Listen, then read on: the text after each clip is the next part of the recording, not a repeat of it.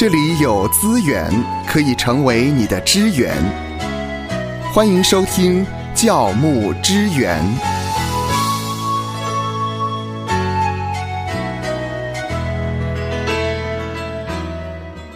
在您牧养的教会里，是否有青少年呢？不知道您是否面临过这样的一个问题：教会里如何对青少年谈论性教育呢？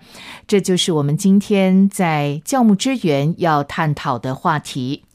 性教育呢，掌控自己身体这些概念，并不是说需要性的人才需要知道。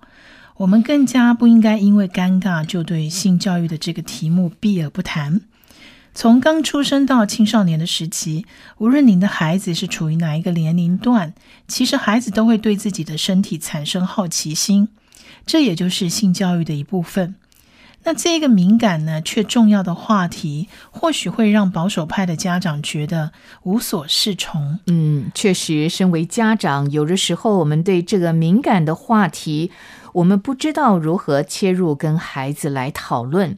性教育应该在孩子什么年龄的时候开始是最为合适的？那要怎么跟孩子们谈，才能让孩子正确的了解性呢？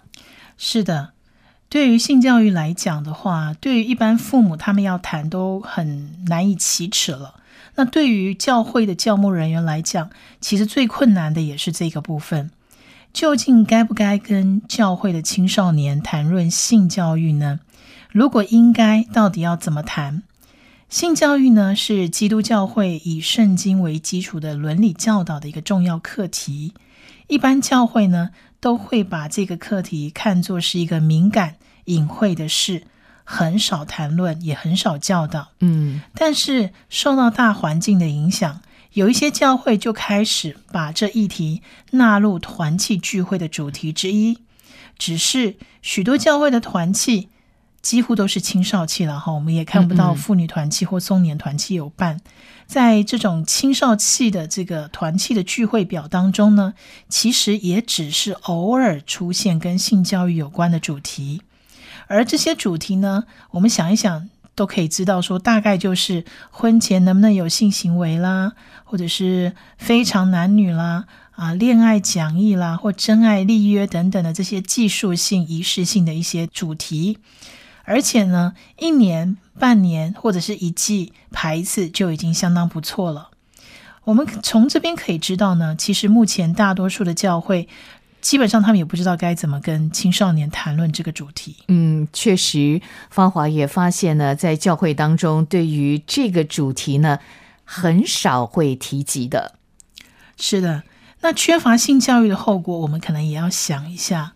由于我们很少在正规的场合中接受有关性的一个教导，加上大众传播工具又经常报道负面的性教育，比如说性变态啦、性犯罪啦、不美满的婚姻等等，自然而然就会造成一般人以为性就是不纯洁，或者是让人蒙羞的这种感觉。今天呢，色情泛滥常被误认为是性教育的一个后遗症。事实上呢，反而是因为没有真正明了性教育的一个争议造成的。自由的社会风气、性的开放，对于教会的信徒信仰生活带来了很大的冲击。而另外一方面呢，教会的信徒对于性教育普遍存在着错误观念跟羞耻、难以启口的一些很尴尬的窘境，也缺乏对于性教育的正确认识跟再教育。这样呢，使得教会的孩子就成为性教育比较贫乏的一群。通常呢，有关性教育的错误观念，可能我们听到的会有一些点是这样子的：他说，什么都不知道的孩子最纯洁，是这样吗？或者是以为孩子长大了就会知道，是这样吗？或者是认为孩子在学校就可以学习啊？真的有学习到吗？或者是父母觉得重要，但是难为情又难以启口，就干脆不讲了。的确，在这个急剧变化的社会，我们绝对不能够忽视孩子的性教育。如果为人父母不愿意，或者是不知道该如何的对自己的孩子做适当而正确的性教育，那么，我们就等于把这个性教育的重责大任交给了大众传播媒体，或者是流行的青少年刊物、网络，或者是孩子的朋友了。所以，我们需要来重视这个主题。然后，我们也可以来看一下青春期的这些青少年，他们需要的性教育特质是什么？第一个是更完整的性生理教育。到了青春期呢，要给孩子关于性生理清楚的教导跟论述，包括了胚胎怎么形成啦，荷尔蒙会怎么样影响他，青春期会经历哪些身体的改变。重要的是让孩子知道，我们的身体开始变化，表示我的发展是正常的，这是一件好事。对孩子来讲，如果没有给他正面的教导，他可能会觉得青春期有够麻烦，有够丢脸的。我们要帮助孩子清楚知道，青春期只是一个过渡的阶段，虽然要花几年的时间去经历这些变化，但是终究会过去的。让孩子对自己的发育过程有一些心理准备，孩子在这个过程就会顺利的多。再来第二个，伴随生理的一个教导，可以开始跟孩子谈性跟爱的议题，因为这时候他们开始有性的冲动跟好奇。过去的性教育就是少少的性知识，没有性爱教育。其实国中我们可以开始跟孩子谈一些这些议题，因为这个时期孩子的身体成长跑在心智成长的前面，他们的身体跟大人一样，可是心智上可能还很幼稚。但伴随着性生理的发展，孩子脑部的认知能力也在发展，开始进行了大幅的修剪跟改组。形成新的一种认知模式，他开始会觉得别人讲的话没有那么有道理了。他开始有不同的想法，所以他会跟父母吵架，会顶嘴。这些看似负面行为的背后，其实表示了这个孩子他的多元思考能力开始出来了，他看事情的角度也变多了。所以父母可以告诉孩子：“你有这个新的想法，真的很棒，表示你在长大。”可是你还要花好几年的时间，思辨能力才会更完整、更成熟。所以，当你要顶嘴的时候，要知道你可以表达意见，但要练习用合宜的方式。这也是青春期发展过程当中要去教导孩子的部分。伴随着孩子多元思考能力的出现，除了性生理的发展，也可以开始跟孩子讨论情感这件事情。也就是说，第三点是性跟情感教育缺一不可。我们可以开始跟孩子谈什么是感情，什么是交往，你将来期待找到什么样的对象，异性相处有什么样的原则。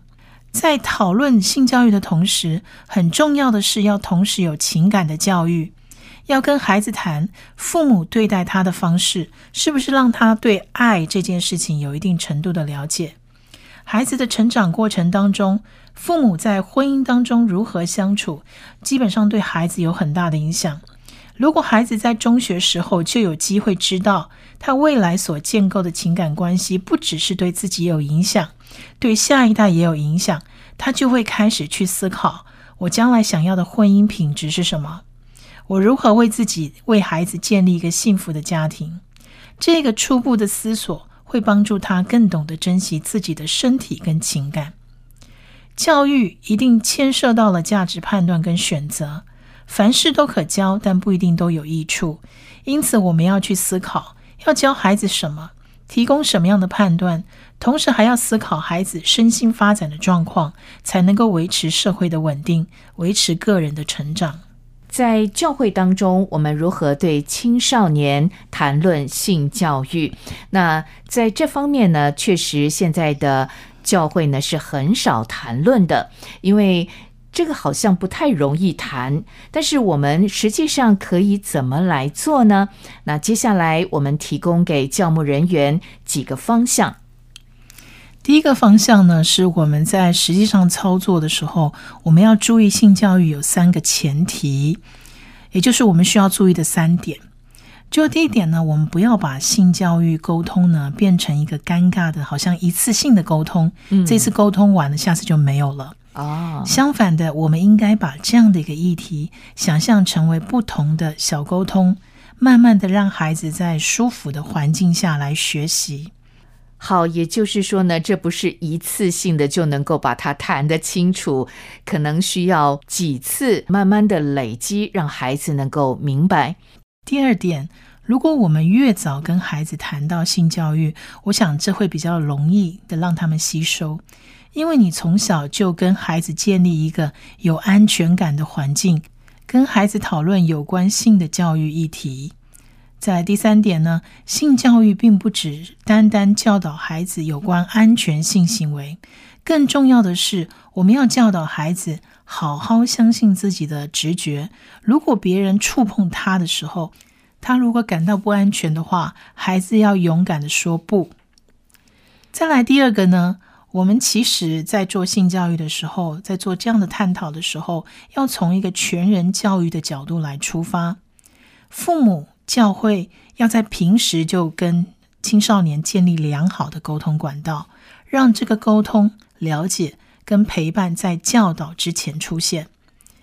而且，我们要教导青少年性教育，不能只是提安全的性，而是要用一种全人教育的起点来出发。全人教育的角度来谈性教育，教导的重点就不会是打在性知识的这个点上。而是在教导跟性有关的价值，以及将价值实践所需要的生活技能，会包含珍爱自己跟尊重他人的爱的教育。健康的亲密关系都在表达彼此的爱、关怀跟善意。青少年处在一个自我认同的发展阶段，对于第二性征发育跟性别差异的意识渐渐浮现，这个阶段就处于性探索的阶段。提供他们学会维护跟实践自己的价值观，采取自我控制、自我管理的能力，更是在性教育当中更为重要的。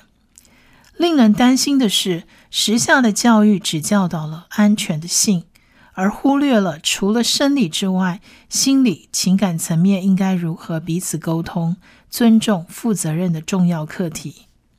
如何在性别教育主题中教导青少年？其实青少年的专家有给两点的建议，一个是平时身为家长，教会辅导应该常常关心孩子的生活事务，好让他们明白自己是以爱为出发点。这样一来，如果碰到任何议题，就可以预先有良好的沟通管道。那针对比较隐私的性议题呢，也可以尝试采取态度开放、同理接纳，跟不预设立场，耐心的协助他们一起面对。再来，第二点是必须要训练孩子学习做判断、有思辨的能力，可以提出想法和孩子一同分析讨论。那专家也进一步建议说，因为教会往往是青少年成长的重要场所之一，因此教会可以扮演孩子跟父母的沟通桥梁，共同守护下一代在健康的教育环境中成长。是，好，谢谢夏乐老师告诉我们，在跟教会的青少年谈性的时候呢，有几个非常重要的前提。很重要的是呢，不是单单只讲性教育，而是要从全人的教育来出发。最后呢，我们就是来谈谈呢，教会的一个实际上的一个陪伴。青少年是教会未来的栋梁。按着圣经真理牧养他们成长，是上帝交托给教会的使命。现今社会呢，充斥着性解放的资讯，跟基督教的价值观完全违背。青少年在不同价值观拉扯下，很容易感到迷惘。因此，教会的性教育工作是非常重要的。但是，不少教会缺乏教导性教育的经验，就让牧养的工作事倍功半。我们来看三个可行的方法。第一个方法呢，鼓励教会成为青少年拍拖的时候的遮盖。每个人都渴望被爱，青少年也一样。有教会对青少年恋爱是采取反对的立场。我们明白出发点确实是为着青少年的好处，但是这样只会让他们的恋情地下化。教会蒙在鼓里，那要怎么牧养他们呢？相反的。教会可以鼓励青少年在进入恋爱时通知教会，而牧者或者是导师为他们提供指引，让教会能够有空间介入，帮助他们思考以及处理各种恋爱的情况。也就是说，啊，青少年的辅导呢，要留意，如果呢在团契里面有青少年恋爱了，最好呢让辅导知道。是的，再来第二个操作方式呢，从信仰当中去跟青少年谈性的美好。现今社会把性从婚姻关系当中分割出来，根本明显就是违背了圣经的教导。我们不应该只停留在拒绝婚前性行为的教导，而是更进一步的向青少年讲解基督教的性观念。到底我们拥抱着什么样的一个价值？性它是人性中的一部分，是上帝所创造的，是上帝看为美好的。基督教并没有拒绝跟压抑性，但是他为性设下了一个美好的界限，是因为婚姻，婚姻中的性才是上帝所喜悦的。我们作为上帝的儿女，应该过一个分别出来属神的一个圣洁生活。再来第三个可能的方法，共同面对色情文化下的情欲挑战。青少年今天活在网络的年代，网络上形形色色的资讯对他们来讲都产生了明显的影响。教会呢，不能逃避青少年。或者是成年信徒也有可能沉迷色情资讯的问题，这个问题在现今确实是蛮严重的。连我自己有时候在上网的时候，都会跳出一些奇怪的画面，嗯，让我真的是觉得烦不胜烦。所以信徒呢，应该要晓得观看色情资讯是不当的行为，眼目的情欲会叫人犯罪跌倒。我们要靠上帝的恩典攻克己身，叫声服我。但是，当我们疲累、烦闷、无聊、孤单、失意的时候，我们的意志力往往就变得真的超级薄弱的，最终也有可能被试探所胜。所以，我们应该要跟青少年共同制定一些预防的方法，互相扶持、互相守望、互相祷告，一同来面对呢性欲的这种棘手的挑战。好像坊间呢，色情看似只影响了男性。但是呢，其实也有女性是沉溺于色情的情况，而在这一个被色情化的一个社会当中呢，女性也被严重的物化。媒体呢一直在塑造出一个难以达到的一个美的标准，大大的影响了女性的自我形象。所以呢，教会应该要帮助青少年去发现自己的美好，不但学习欣赏自己，也欣赏别人。因为我们每一位都是神创造出来，是神所看为美好的宝贝。愿神赐福收听节目的你，就让这一次的教牧支援成为你侍奉的资源。